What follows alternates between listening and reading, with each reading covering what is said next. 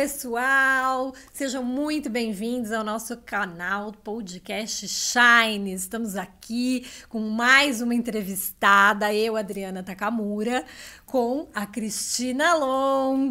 Olá, Para mais um momento muito bacana, né, Cris? Com certeza. Muito A grata. Cristina é terapeuta, é comunicadora, é, que Escritora. mais escritora. Olha, a Cris tem uma boa jornada aí para falar pra gente, né, Muitos Cris? anos de bagagem, muitos anos. terapeuta já há 25 anos, né? 25 anos. Muito Ficando bom velha. isso.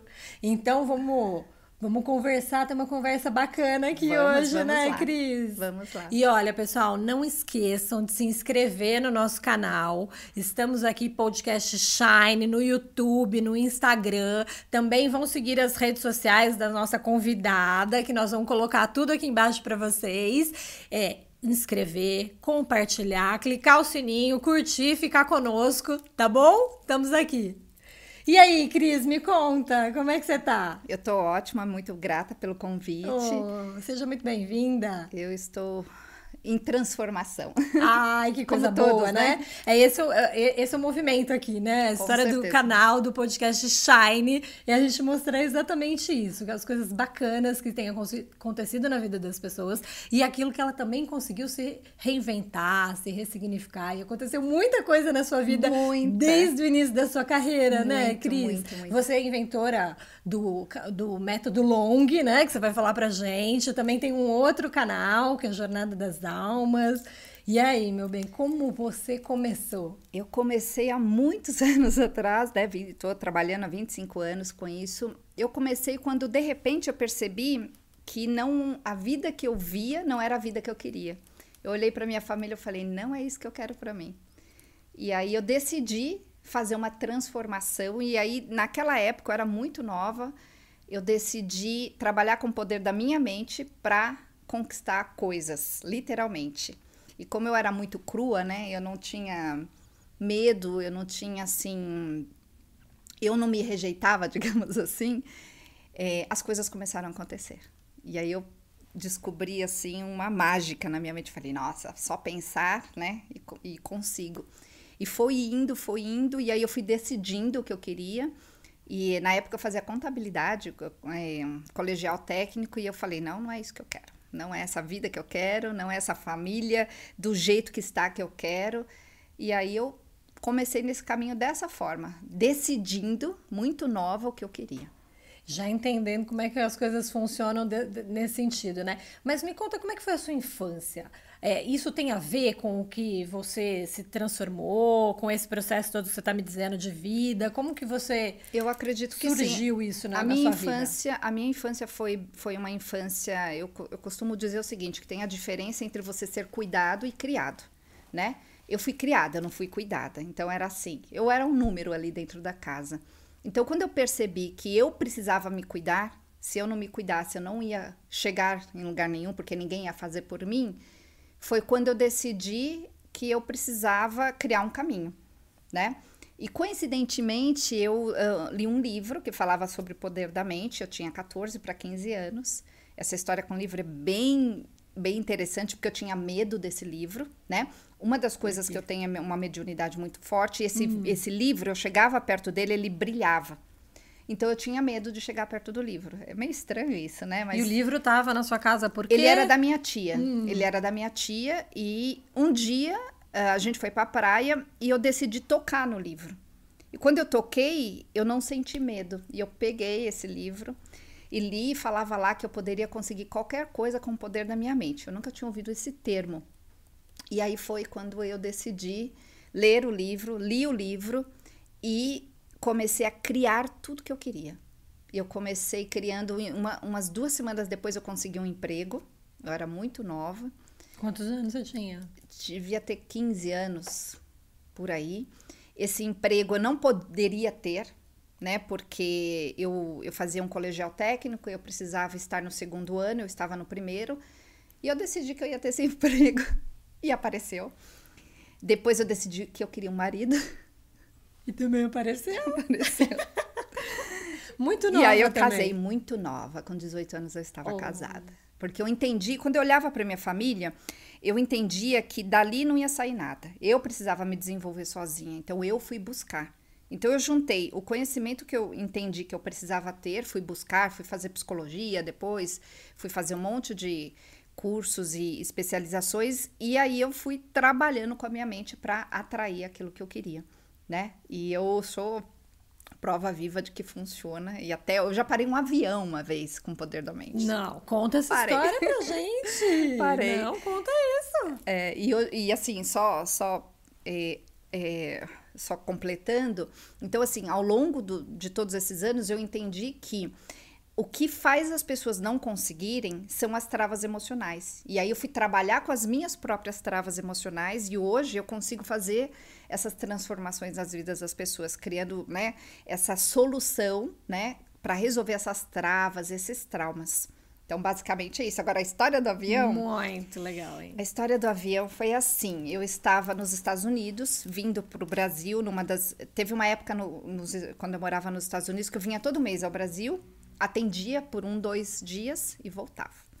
E numa dessas viagens eu estava indo para o aeroporto era em Nova York e a estrada parou porque teve um acidente, alguma coisa assim.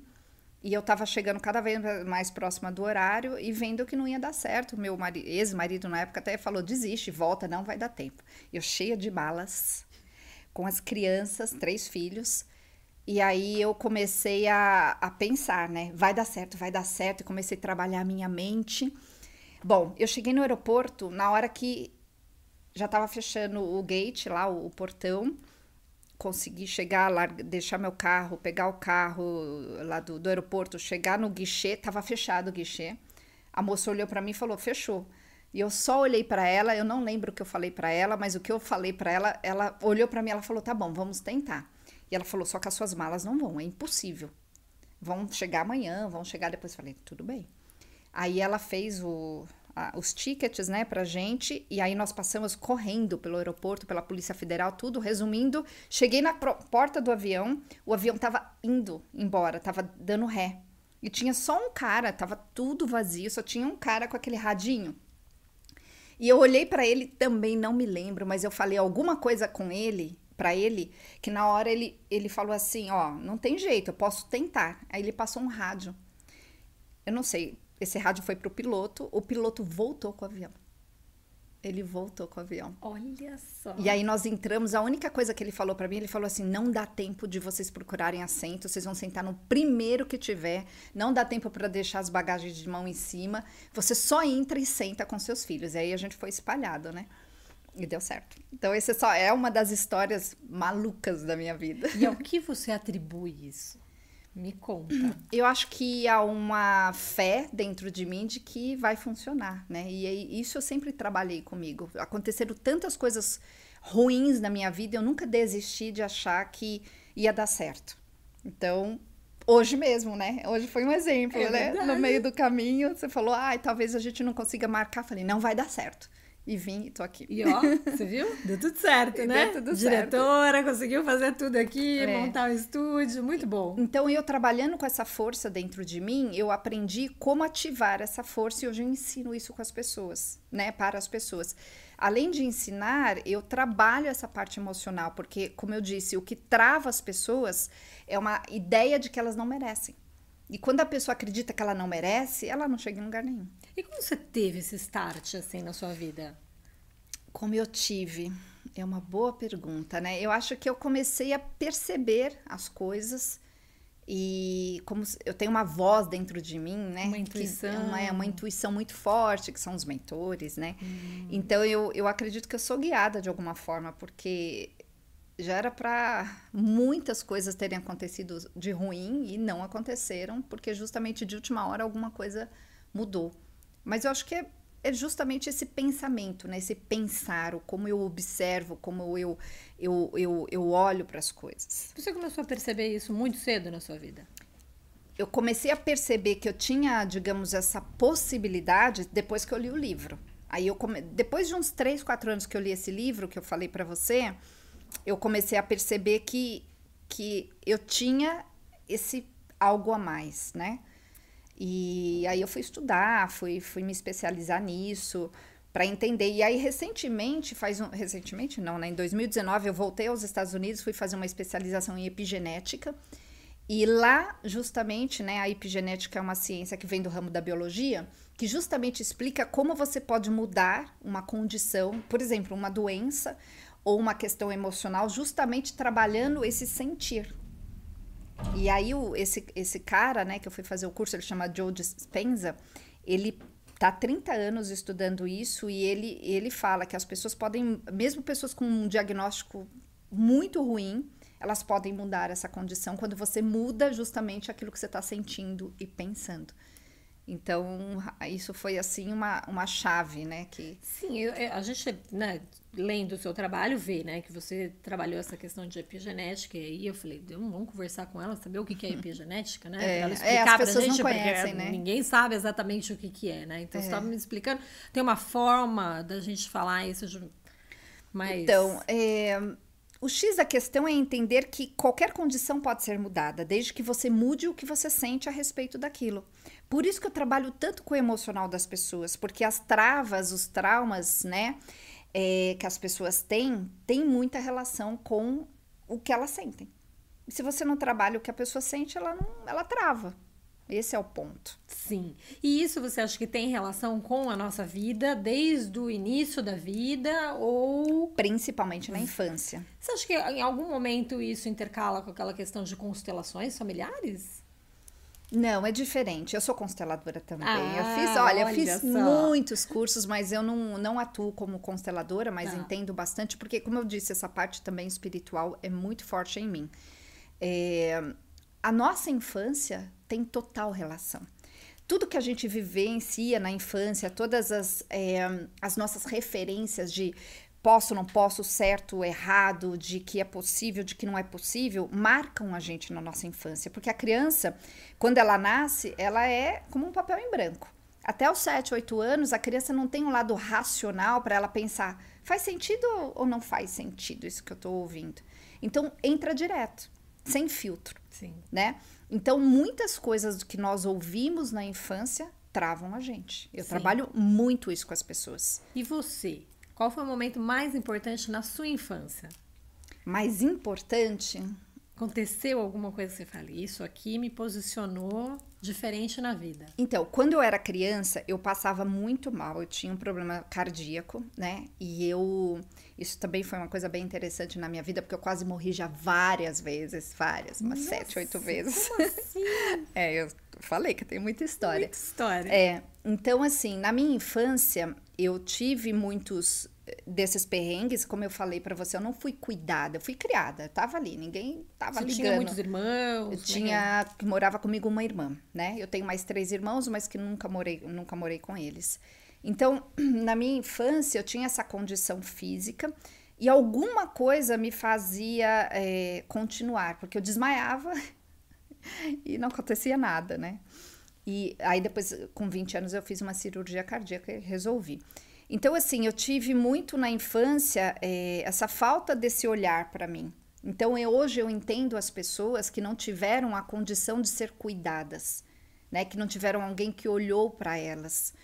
E quando a gente não tem alguém que nos ensina re boas referências, né? Que mostra aquilo que nós deve devemos fazer, a gente não tem um caminho.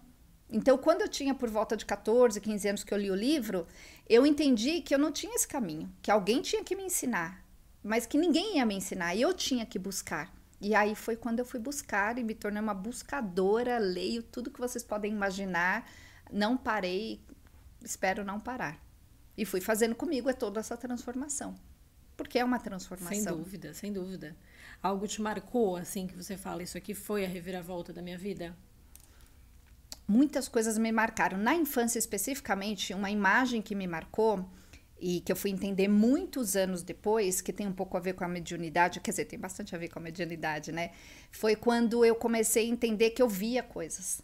Só que eu não entendia o que eu via porque eu estava numa família muito fechada, religiosamente falando, e ninguém ligava. Então eu tinha muitos medos. Eu, por exemplo, teve uma época que eu não ficava sozinha em nenhum ambiente, olhava para os quadros, os quadros se mexiam, eu via coisas que eu não entendia. E, e aí teve uma vez que eu vi uma imagem olhando para mim, era uma mulher toda de branco, e ela aparecia de noite, olhava para mim e quando eu tentava chamar alguém, ela desaparecia. E isso me marcou muito, né? Então eu entendi que tinha esse lado espiritual muito forte. Depois, quando eu fui depois é, fazer psicologia, depois eu fui para a parte de hipnose e mentalismo e tudo mais, eu eu buguei um pouco porque eu, eu, eu cheguei numa fase na minha vida que eu comecei a ficar literalmente ateia, não, não, não acreditar em mais nada. Eu falei, não, isso aí não. dá para dá se explicar psicologicamente falando. E, e aí essa parte espiritual voltou e eu entendi que tem coisas que não tem explicação. Então Sim. eu tive esses momentos assim de ajuda do nada. Foram momentos bastante importantes, bastante especiais. E, e você buscou depois a sua carreira, né? Você começou já estudando psicologia? Comecei com Por psicologia. Disso, você acha? Tentando buscar as explicações de tudo isso que você tinha na sua vida? Psicologia foi o seguinte: como eu entendi que eu não tive bases na minha família, porque eles não estudaram, eles não tinham, tiveram essa condição de me dar isso, eu entendi que eu precisava me formatar. E aí foi por isso que eu fui buscar psicologia, para ter um modelo, porque o modelo que eu tinha eu entendi que não servia. Então eu fui buscar para mim. Depois fui para filosofia, que eu gosto muito, muito e aí eu fui para essas pseudociências, né, cursos de tudo que você pode imaginar para muita coisa. Pra, fui estudar muita coisa e fui é, me transformando. Eu fui fui me uh, me moldando, fui criando a vida que eu queria. Foi bem nesse sentido. Com o poder da mente. Com o poder da E é. estudando cada vez mais isso é. e se aprofundando. Eu atribuo, assim, um certo poder da mente com é, uma consciência muito específica do que eu sou, do que eu quero, do que eu tô buscando, né? Esse lado bem assim, bem focado. Acho que foi uma junção de tudo. Como você acha que você usa essa questão da sua imagem é, mental? Então, é, quando a gente trabalha com imagem mental, a gente tem que sempre se projetar como nós gostamos, né? Gostaríamos, né, que fosse no futuro. Então, eu sempre trabalho com essa imagem mental. Só que nós temos um problema básico que é os nossos pensamentos, né? Os nossos pensamentos sabotam muito. Então, eu, assim, fazer esse exercício de você sair do pensamento das historinhas da mente, das, dos medos. Isso aí é o maior desafio ah, para mim até hoje. Inclusive na pandemia eu passei por assim coisas muito difíceis e esse foi meu maior problema. Sair desses pensamentos de olhar para o difícil e começar a criar de novo aquilo que eu queria. E aí, quando você fala dessa questão das travas que cada um tem, que são as travas mentais, quais são as suas travas? Então, acho que a minha uh. maior trava hoje uh tem relação com essa questão com eu, eu não pensar aquilo que eu quero, né? Às vezes eu me perco nessas historinhas da mente, onde de repente você passou várias horas pensando em coisas que não levam a nada. Então, Sim. eu tenho trabalhado muito esse lado eh, interior dentro de mim para ter essa essa força, digamos assim. Eu tenho feito isso muito meditando, por exemplo para trazer de volta essa, essa força, porque é muito difícil. E você começou a trabalhar isso em que momento na sua vida, essa questão das travas? No, na infância você identificou que você precisava crescer? É, na adolescência eu percebi que não era aquilo que eu queria. Eu comecei a trabalhar essas travas é, por volta dos 15, 16 anos, foi quando eu, eu comecei a entender que estava tudo errado, que eu tinha que mudar tudo, que eu precisava de referências. E aí eu comecei a buscar essas referências fora daquilo que eu tinha. Eu fui muito racional, muito racional nesse ponto. Você acha que o que, te limitava? Quais eram essas travas que aconteciam naquela época da infância a minha, você? Na época, a minha maior trava tinha relação com rejeição. É, eu, sem, eu me sentia rejeitada porque eu nasci numa família onde a minha mãe. Eu nasci numa família meio árabe, meio síria. E a minha avó, ela acreditava que meu pai tinha que casar com uma pessoa da mesma raça, vamos chamar assim, que ela falava tinha que ser um patrício. E a minha mãe era uma brasileira, super simples, super humilde. Então, quando ela chegou na vida do meu pai, ela não foi aceita. E nós, eu e a minha irmã, também não fomos aceitas. Então, quando na nossa infância, na minha infância, eh, quando eu fui morar com meu pai, eh, por volta de sete anos, tudo era separado. Então, nós tínhamos duas geladeiras, a gente não podia mexer na geladeira delas. Eh, a comida que a minha avó fazia, minha tia fazia, não era nossa. Ela, a gente não podia mexer na máquina de lavar. Eu, eu, eu, com nove anos, eu lavava roupa na mão, eu lavava, a minha irmã passava. E não podíamos mexer nas coisas delas, porque a gente era não éramos igual a elas. Né? Então, essa trava, que é uma profunda rejeição que eu tive, né? Então, eu e a minha irmã, é, foi algo que, que pegou muito, né? Quando eu, depois, mais tarde, quando eu, eu tentava fazer algumas coisas, eu tinha um certo receio, um certo medo de ser rejeitada. E eu fui trabalhar isso profundamente comigo mesma, para que depois com os meus filhos isso não se repetisse. Como você conseguiu vencer essas travas? Me conhecendo, entendendo que uh, não era eu, né? Que eles tinham essa visão, não era contra mim. Eu sempre falo isso para as pessoas. Às vezes a pessoa ela não rejeita você, ela rejeita a situação. Né? Então eu entendi profundamente que o que a minha avó rejeitava era a situação que na cabeça dela não era ideal. E eu estava no meio dessa situação. E... Você conseguiu vencer isso por você, né? E, e elas lá do outro lado mudaram de alguma maneira ou não? Não. Isso não. continuou. Não, tanto que quando eu casei, a primeira coisa que fizeram, eu lembro que eu saí de lua de mel, quando eu voltei, tinham trocado todas as fechaduras da casa. Tipo, você não entra mais aqui, você não pertence. Coisas desse tipo. E você casou cedo? 18 anos. Com 18 anos eu estava casada. Eu decidi casar porque eu, de, eu entendi que eu precisava sair dali daquele, daquele meio núcleo. e ir para um novo meio. E aí foi muito racional isso. E aí, com o poder da mente, eu consegui, em uma semana, o marido que eu queria do jeito que eu queria. Eu esqueci de algumas características, mas isso aí tudo bem. e como você conseguiu alcançar esse marido ideal? Então, como eu era muito crua, eu entendi lá no livro que tudo que você mentalizava, você conseguia. Então eu mentalizei algumas coisas sem detalhes. E os detalhes fazem muita falta quando você trabalha com o poder da mente. Vou dar dois exemplos básicos. Quando eu morava nos Estados Unidos, a gente quis comprar uma casa, né? E eu queria uma casa com algumas coisas bem específicas. Uma das coisas que eu queria era um quintal bem grande e eu queria uma ponte, né? E eu mentalizei a ponte e eu consegui a casa exatamente do jeito que eu queria com a ponte. Só que eu esqueci de colocar um lago embaixo. Então eu tinha uma ponte no quintal. Sei lá. Em cima da grama. Literalmente, eu tenho essa foto, eu mostro para as pessoas. Falei, gente, eu esqueci dos detalhes. Coisas desse Olha tipo. Isso. Depois eu entendi, porque eu não na época eu não trabalhava com as imagens mentais, eu só ficava desejando uma, sei lá, uma coisa. E isso foi, esse é um exemplo, né? E quando eu volto no meu casamento, eu falo que eu quis, eu queria algumas características na época.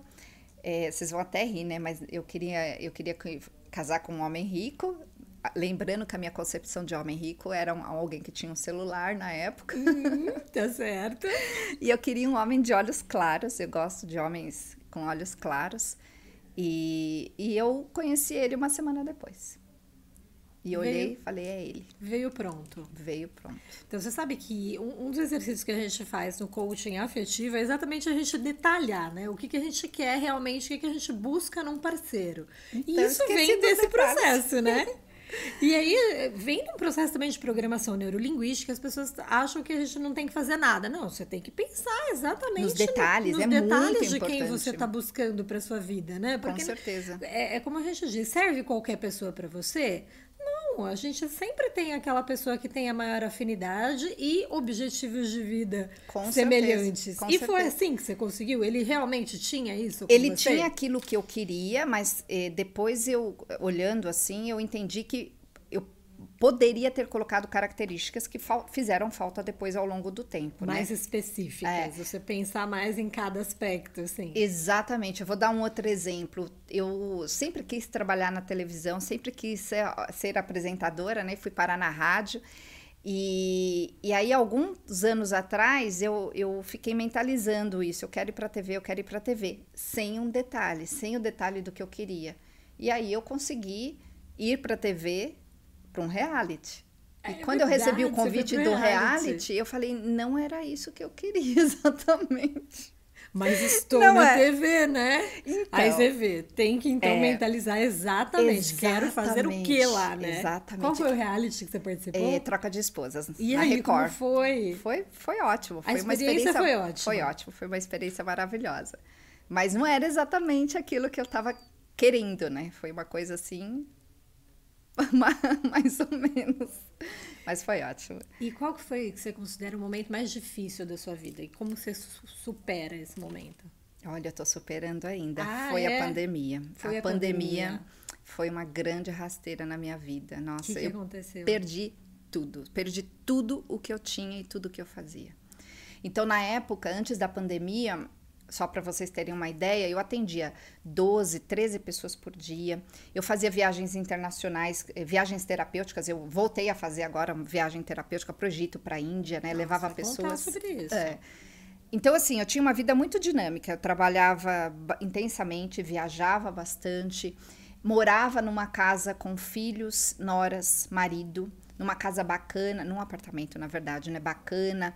Eu tinha, assim, um, eh, fazia seis programas na rádio na época. Então, eu tinha uma vida, assim, absolutamente maravilhosa, né? Do jeito que eu imaginava e cada vez mais.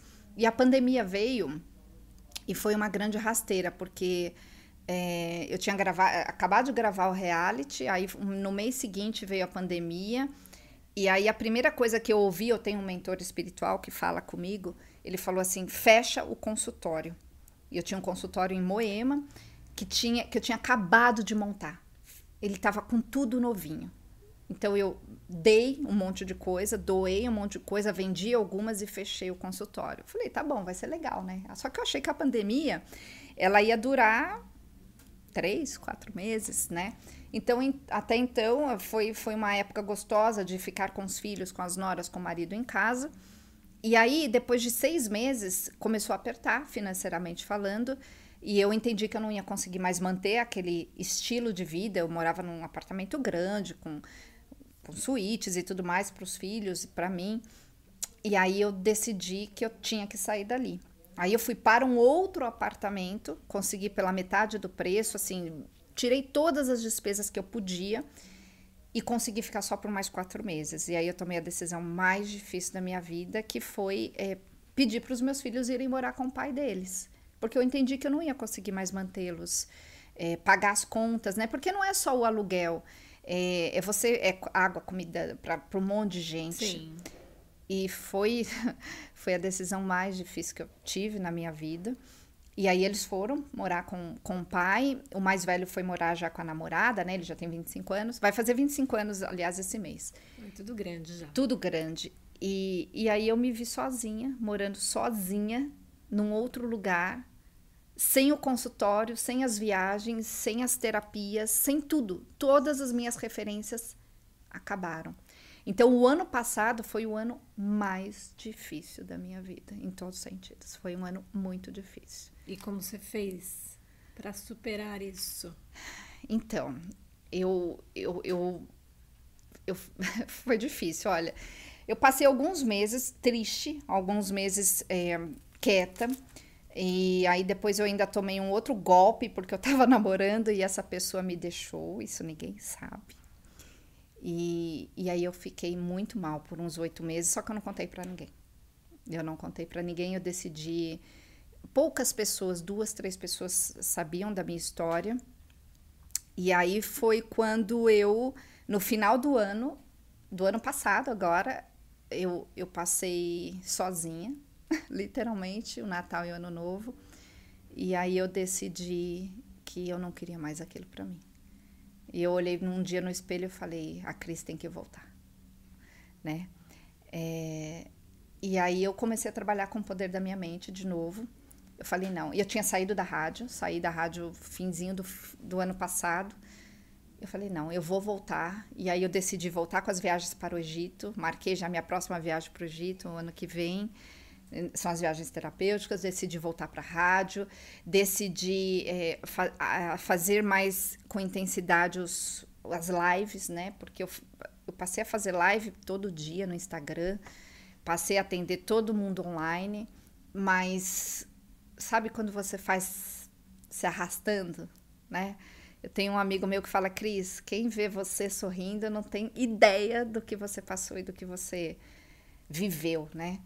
E aí agora eu tô voltando, tô ressurgindo das cinzas. Muito bem. É. E o que, que você pode dizer que foi o seu grande aprendizado desse processo? Olha, eu acho que o maior aprendizado foi de que a gente não controla nada, né?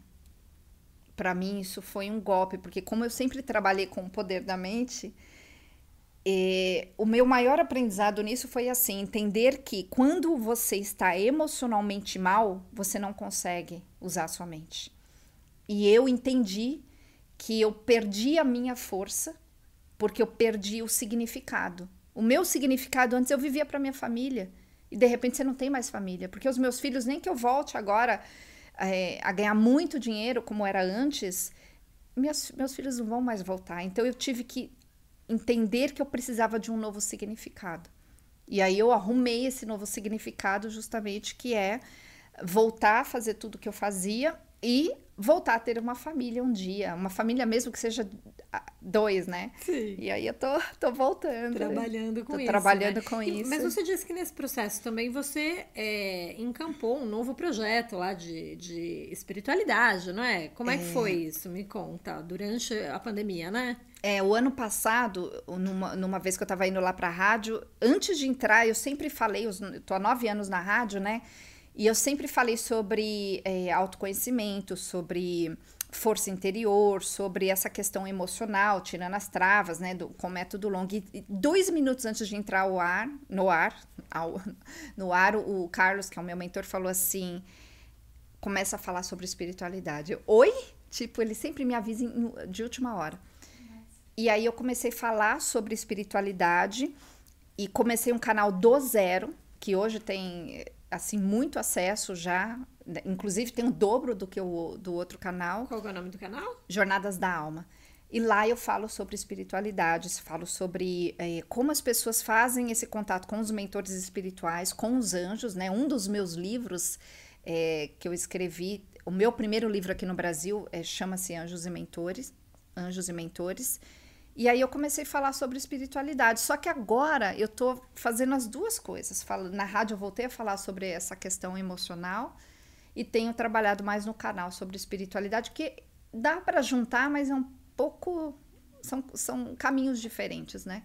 Mas não dá para você trabalhar a sua espiritualidade se você não estiver emocionalmente bem. Porque senão Sim. as pessoas ficam buscando uma mágica, né? Sim. Querem que alguém espiritualmente falando resolva para elas e não é assim. Sim, sim. É algo muito além disso. Sem dúvida. Por isso que a gente fala que terapia é muito importante, né? Todos Com esses certeza. processos que a pessoa tem que olhar para ela, para dentro de si, como você teve que fazer, né? É. Se, se reinventar, né? Esse que é e, e tá bem emocionalmente falando, né? Exatamente. Senão você não consegue seguir é. para crescer, para se desenvolver, né? Em todas é. as áreas da sua vida, né? Exatamente. Mas você escreveu também vários livros, né, Cris? Escrevi. Você meu primeiro livro. Um aí, mas tem vários. Tenho, tenho cinco livros. O primeiro livro eu escrevi foi publicado lá nos Estados Unidos, que fala sobre a lei da atração para crianças. Aí, quando eu cheguei ao Brasil, eu, no Brasil, eu, eu escrevi Anjos e Mentores, que foi um livro totalmente inspirado. É, porque eu tenho esse lado, né, muito forte espiritualmente. As pessoas me, me, me procuram muito para ter essas consultas com os mentores. Eu, eu, eu tentei fugir disso, mas não então, consigo. Mas aqui você atribui. Então, as pessoas te buscam porque talvez isso Muito seja por um causa disso. disso. você tem que seguir, né? Exatamente. Mas aí, sabe o que acontece, Adriana? A gente esbarra quando a gente fala sobre espiritualidade nessa questão que as pessoas acreditam que você tem que fazer de graça. Que ah, isso é um problema, porque as pessoas ligam desesperadas e isso me incomoda. Sim. No sentido de eu não consigo ajudar todo mundo, eu não consigo, eu ajudo o máximo que eu posso. Então, eu preciso, né, é, fazer a minha vida andar. Então, eu faço as duas coisas e, e faço com muito carinho. Né? E aí, depois escrevi um livro sobre divórcio, que fala sobre o meu processo de divórcio que foi um processo maluco também, porque eu morava nos Estados Unidos e, e comecei do zero. Eu cheguei ao Brasil, eu tinha 500 reais, porque eu... Você se divorciou lá? Eu me divorciei lá e eu, eu eu decidi que eu não queria nada do meu ex, então assinei um documento deixando tudo para ele. Por, por vários motivos, enfim, eu entendi que seria mais fácil eh, para ele me dar o divórcio se eu fizesse isso, eu fiz. Então eu cheguei ao Brasil com 500 reais e comecei do zero.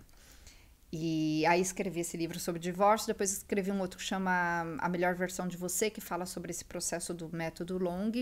Deixa eu lembrar qual mais. aí e o livro A Lei da Atração para Crianças no Brasil também. Acho que foram esses. É, se eu não me engano, foram e esses. E a Lei da Atração para Crianças remete àquilo que você já vivenciou lá sempre, atrás na sua sempre, infância, sempre, né? Sempre, exatamente. E, e, experiências todas da sua vida. É. Né? E essa coisa de livro, assim, um dia eu estava no carro aqui no Brasil, antes de morar nos Estados Unidos, e eu ouvi uma voz, né? Essa voz hoje eu sei que é o Carlos, que é o meu mentor, mas antes eu sabia mais ou menos. Ele falou: Você vai escrever um livro. E eu falei: Hã? Eu vou escrever um livro? Nem pensava. Não Imagina, eu, eu não achei que eu fosse capaz de escrever um livro. E aí ele começou a ditar os capítulos do livro, e eu tive que parar o carro e começar a anotar. E eu tinha só o lápis de olho, eu não tinha caneta. E eu tinha um guardanapo e o lápis de olho, eu anotei com lápis de olho os capítulos e guardei. Falei, imagina, eu não vou escrever isso, tipo, eu não me achava capaz, tão capaz ainda. E aí depois, é, quando eu cheguei nos Estados Unidos, eu falei, não, vou escrever. Escrevi. E olha que maluco, meu primeiro livro saiu em inglês. Ó. Oh.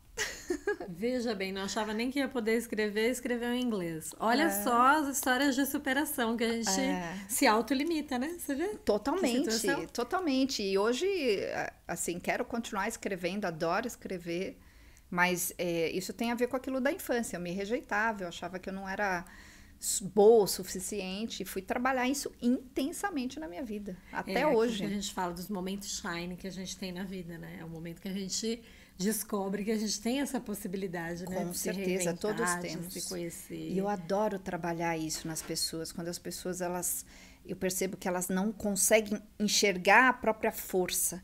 Eu, eu consigo conversar com as pessoas de um jeito muito específico, não me pergunte como eu desenvolvi isso, para entender o que tirou a força da pessoa. E aí, quando eu entendo o que tirou a força da pessoa, eu consigo fazer essa transformação. E é isso que o método Long faz. Eu Ai. converso, crio novos significados, trabalho com, né, com a epigenética para fazer essa mudança emocional acontecer, né, a nível interno mesmo, e faço essa transformação. E quando veio a pandemia, que eu fiquei muito mal, eu parei de usar isso. E até que eu falei, não, Tá, tá. A pandemia veio dar uma, uma bloqueada geral, Totalmente. né? Nas pessoas. Você vê, você trabalhou tantos anos com isso e aí você mesma também se bloqueou, né? É. E aonde que você acha que essas questões da infância te ajudaram e te motivaram para mudar a sua vida? Eu acho que o principal foi eu entender que eu não era aquilo que eu achava que eu era, né? Porque quando você cresce com várias questões, pessoas tirando o seu valor, pessoas não acreditando em você, você não tendo ajuda de nenhuma maneira. Eu passava mal e ninguém nem cuidava de mim. Eu tinha um problema cardíaco, né?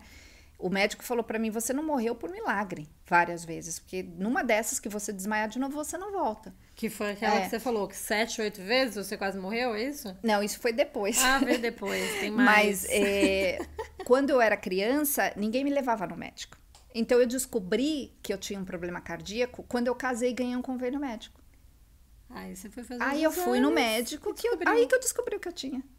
E aí ele falou: você tá viva de milagre, assim. Ele falou: você não vai durar mais que quatro anos se você não fizer a cirurgia. E aí eu fui teimosa. Aí eu trabalhei com o poder da mente, porque aí eu tinha perdido, tinha, eu tinha, tinha tido um aborto retido e eu não sosseguei enquanto eu engravidei de novo. E o médico olhou para mim e falou assim: você não pode engravidar. E aí eu, muito assim, forte, eu falei: eu posso e vai dar tudo certo. Eu engravidei, não tive um enjoo. E meu filho nasceu super saudável, como eu imaginei. Exatamente como eu imaginei. Aí depois que ele nasceu, três meses depois, ou quatro, eu fiz a cirurgia. Falei, agora eu vou fazer. Agora vai se cuidar, né? Ainda é. bem, porque estamos tudo bem agora, né? É. Com certeza. E essas questões de saúde, depois eu tive várias convulsões ao longo dos anos e sempre ia parar na UTI, sempre sem entender o que estava acontecendo, me reviravam, ninguém nunca achou nada.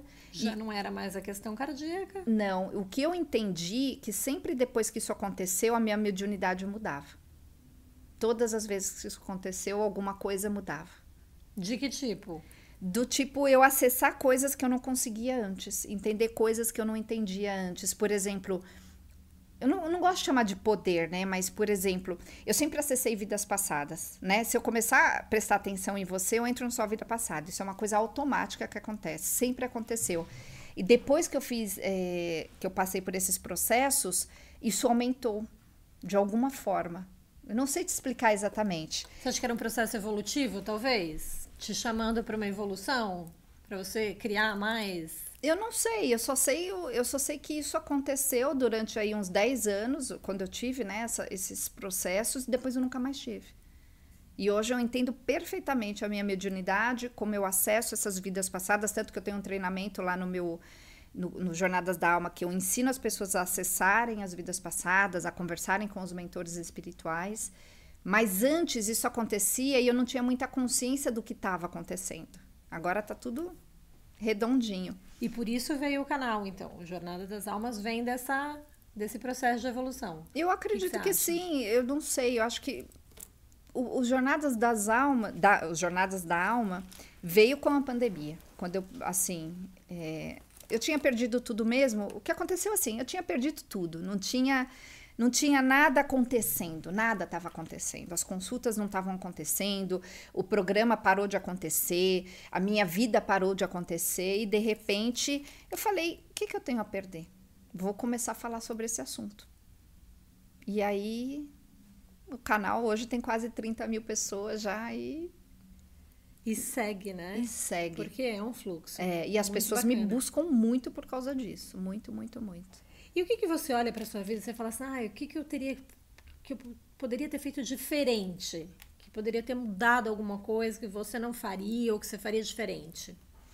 O ano passado, quando eu me vi sozinha, eu acredito que eu fiquei muito tempo esperando que algo acontecesse, ao invés de mudar por mim mesma. Eu acho que isso eu faria diferente. Eu fiquei longos oito meses, literalmente, dentro do quarto, sozinha. E aí, quando eu tinha força, eu me arrumava, ia fazer minhas lives, ia fazer minhas coisas. E eu acho que eu demorei muito nesse processo. Mas também não me culpo. Eu acho que aconteceu como tinha que acontecer. É, sem auto-julgamento, é, né? Exatamente. Porque a gente também é tão pressionada socialmente para isso, né? É, então, mas quando eu olho, eu, eu penso, eu poderia fase. ter acelerado isso. Eu poderia ter acelerado. Porque quando eu decidi que eu mudaria de novo, as coisas aconteceram em uma semana. Olha Várias coisas.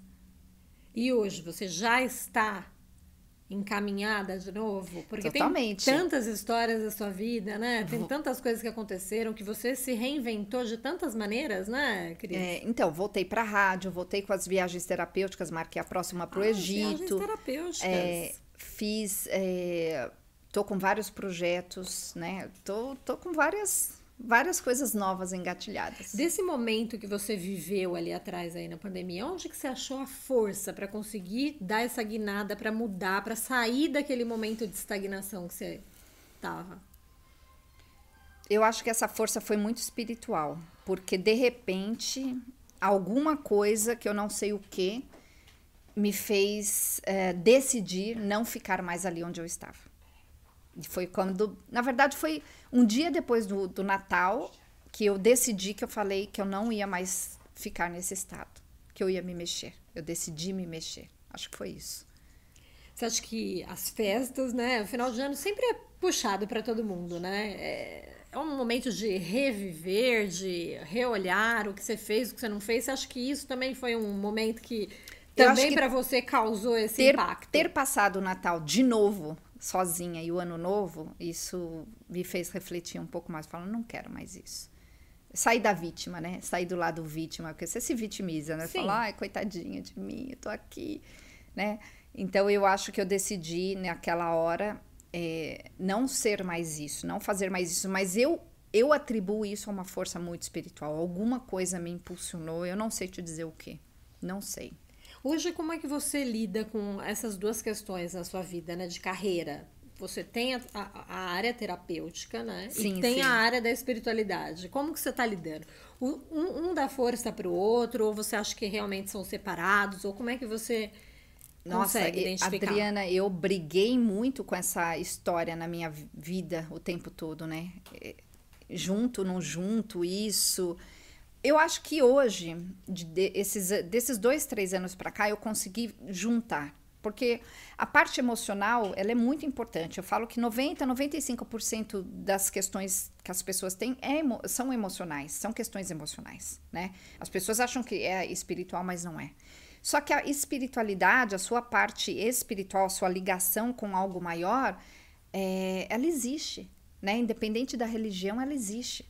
Então hoje eu acho que eu consigo juntar bem. Então quando as pessoas me procuram, por exemplo, no canal Jornadas das Jornadas da Alma, e eu vejo que é uma questão totalmente emocional, eu encaminho ela, a pessoa para terapia. E quando a pessoa tem uma questão que é mais espiritual, que tem que trabalhar a fé, que tem que trabalhar a força, aí eu jogo ela pro, pro Jornadas da Alma, ao invés da, da Cristina Derleiden Long, né, que é outro canal. E aí, conectando isso com até a sua experiência de vida, onde você acha que as pessoas podem encontrar essa força para mudar quando estão num momento muito ruim, de estagnação? Para onde que você orienta a pessoa a conseguir fazer essa mudança? Eu de vida? entendi que quando a pessoa está num momento muito ruim, a mente dela está muito ativa e muito ligada a tudo que ela não quer. Então a pessoa precisa dar um jeito de se resguardar, de se interiorizar. E aí, cada um de um jeito, meditando, fazendo exercício físico, ficando em silêncio, se distanciando de tudo e todos. Eu entendi que esse é o canal. Teve uma, um, um grande ensinamento que eu tive espiritual, que eu vou contar que acho que vale para todo mundo. Eu estava uma vez no Egito e o meu mentor falou assim: Cris, observe os, os muçulmanos, né? O Egito tem muito muçulmano, assim como na Índia também. Eu falei: observei. Aí ele falou assim: entendeu? Eu falei: o quê? Você quer que eu vire muçulmana? Nada contra, mas dá- explica, põe na lousa, né? Porque o Carlos não é muito de falar, ele fala, mas ele não fala muito com detalhes. E ele falou assim: observa uma coisa, observa o que eles fazem. Aí eu não entendi, e aí ele me explicou. Ele falou assim: olha, quatro vezes ao dia eles param tudo para se concentrar né, no, naquilo que eles acreditam, eles ajoelham e se ligam a essa força, que é a força deles. Eu falei, tá, entendi. O que, que isso tem a ver comigo? Ele falou: se você fizer isso quatro vezes ao dia, você parar tudo, fechar os olhos e, e direcionar, pensar naquilo que você quer, você vai ganhar uma força gigantesca. E aí, a partir desse momento, foi uma grande lição. E eu tenho feito isso na minha vida, com exceção do ano passado, que eu consegui pular, né? Então, esse é um grande exemplo de que a espiritualidade traz as informações, só que nós temos que colocar em prática. Sim, e você coloca em prática como? Faz- Você para na vida fazendo o quê? Uma meditação? Eu paro, eu paro, faz? então eu paro, coloco uma música, geralmente uma música instrumental, e procuro ah, observar e lembrar daquilo que eu quero, mentalizar aquilo que eu quero, com sentimento, com todas as sensações. Então eu tenho feito isso constantemente, novamente, né? Eu fazia isso muito no passado e conseguia coisas assim absolutamente malucas. Então, essa como é uma parar o avião. dica, né, pro, pro pessoal, né? É. Parar, se conectar, Com entender o que tá certeza. vivendo naquele dia, né? É. E É se desligar, uma, né? uma desligada na cabeça, né? É, porque se você não se desliga da- das suas preocupações, dos seus medos, você tá. Quando você tá ligado na preocupação e no medo, você tá alimentando emocionalmente aquela força. Então você atrai só aquilo. É eletromagnético, você atrai. Quando você entende que você precisa se desligar do que você está preocupado ou com medo e se ligar com fé né, naquilo que você quer, acaba o problema. Só que é muito difícil fazer isso. Não é simples fazer isso. Sem dúvida. E nesse teu todo esse período que você tem aí de terapêutica, né, que você atende já há mais de 25 anos, quais são as grandes lições que você pode trazer para quem está nos ouvindo? Que a gente tem, né, muita gente que vai tá vivenciando coisas semelhantes, já vivenciou o divórcio, a questão da infância, as mudanças de vida, a pandemia. Quais são as grandes questões que você acha interessante para que as pessoas possam se é, inspirarem? Então, a, o principal é a pessoa precisa entender como se desligar, é, como se separar do problema, porque o problema não é ela. O problema não é você. O problema é uma circunstância, é um fato. E quando as pessoas se juntam a essa circunstância, esse fato, as pessoas acreditam que elas são aquilo. E aí elas estão presas, como numa teia. Então, quando a pessoa vem com um problema, e eu tenho assim, por um acaso, eu atraio pessoas com problemas gigantescos, né? Atendo também muitos empresários com problemas, é muito interessante. E a pessoa, quando ela tá naquela situação, ela não consegue se separar da situação. Mas quando você olha de fora, entende que, opa, é só uma circunstância, é uma questão que. Eu não sou isso, né? Mas aquilo está acontecendo comigo. Esse é um grande passo que a pessoa pode dar para conseguir resolver as coisas. É se, se soltar daquilo. Entender que existe uma, um caminho, uma solução. Que não é geralmente o que a pessoa está tá precisando, está imaginando, né? Está buscando. Seguir, né? Sem dúvida. É bem, bem maluco tudo isso, assim, de quando a pessoa consegue fazer essa transformação. E eu tenho pessoas que me escrevem e falam, Cris, como você me ajudou? Eu falei, então, porque eu acho que eu passei por tantas coisas que para mim isso aí é sem dúvida. É. E, essa questão das suas viagens terapêuticas, elas realmente é, têm qual objetivo? De que maneira que você consegue ajudar as pessoas? Me, me explica um então, pouquinho. Então, nós temos dois objetivos nas viagens. Fazer turismo, né? Então, eu vou muito para a Índia, para o Egito, para o Peru, é, né? Para alguns lugares assim do tipo esotéricos, que as pessoas gostam muito. E durante o, o, a viagem, a gente trabalha com significados emocionais. Então, eu vou mudando os significados que as pessoas têm a respeito delas, né? Desse, desse eu e das coisas que elas querem na vida. Então, cada um, a gente conversa antes da viagem, cria-se um objetivo, e durante a viagem a gente vai trabalhando emocionalmente isso de forma individual e também com vivências que nós fazemos, por exemplo, lá no Egito, já vai ser a minha quinta vez no Egito. Oh, que bacana. É, eu pus como meta aí 12, vamos ver. As pessoas falam, bem. por que 12? Eu falei, eu não sei, eu inventei esse número. então, tô na quinta.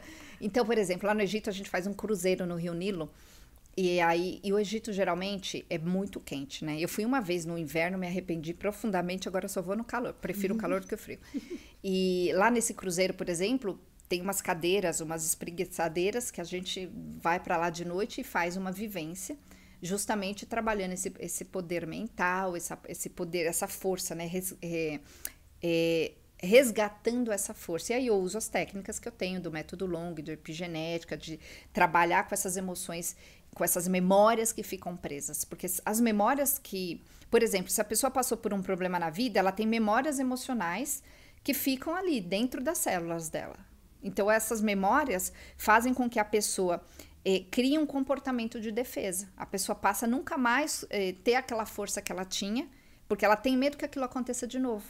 E aí o que acontece? A pessoa cria esse comportamento onde, por exemplo, ela, ela era uma pessoa espontânea e de repente a pessoa passou a ser uma pessoa travada. Tem uma memória emocional ali.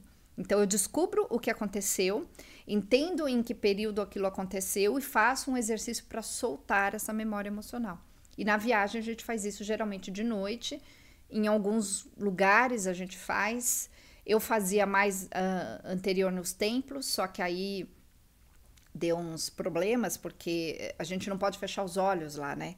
Se você vai para um templo no Egito e fecha os olhos, eles acham que você tá que você tá assim criando algum tipo de perigo para eles. Então, Coisas desse tipo, coisas do Egito, né? Na Índia também, né? Lá te cutucar não pode. tipo, não pode fechar o olho. Fiquem de olho aberto. É, tem umas coisas assim bem interessantes.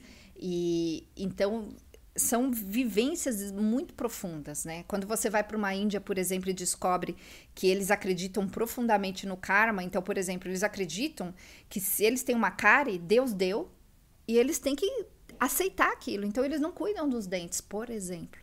Isso é chocante pra gente. Chocante. Fala, como assim? É. Como assim? Então você vê não é pessoas com feridas abertas.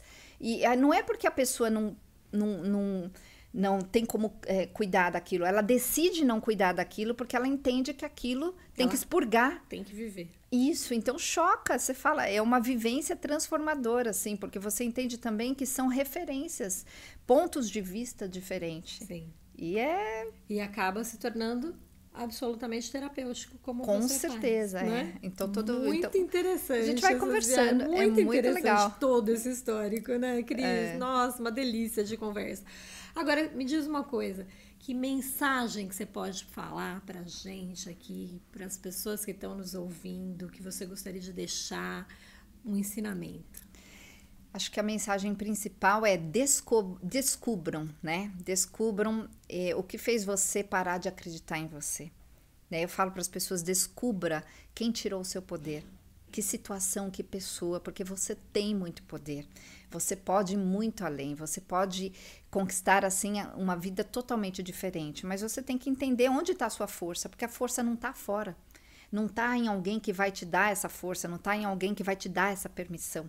É você que tem que trabalhar com essa luz, acender a própria luz para você conseguir chegar onde você deseja. Então, essa mensagem que eu deixo para todo mundo funciona comigo, funcionou comigo, continua funcionando comigo e funciona com todo mundo. Ai, que lindo. Muito obrigada. Eu que agradeço. Cris. Nossa, adoramos recebê-la aqui. Eu que agradeço, Gratidão, Adriana. Né?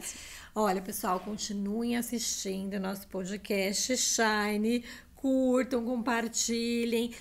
Assistam essa entrevista maravilhosa do início ao fim, né? Porque a Cris está imperdível aqui com a gente. E sigam também a Cristina nas suas redes sociais. A gente vai deixar tudo anotadinho aqui, tá bom? Não se esqueçam. Momentos Shines também estão vindo por aí, viu? Fiquem com a gente. Um beijo, até a próxima. Muito obrigada, gente. Até a próxima. Obrigada, Cris.